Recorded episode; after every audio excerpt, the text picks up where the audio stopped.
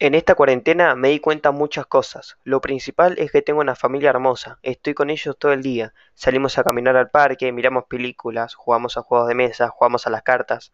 Estoy con ellos casi todo el día. Somos muy compañeros juntos y me di cuenta que tengo cosas para divertirme. Tengo una computadora, tengo internet. Puede sonar como algo básico, pero muchas personas no lo tienen. Capaz que no puedo ver a mis amigos, pero me hablo con ellos todos los días.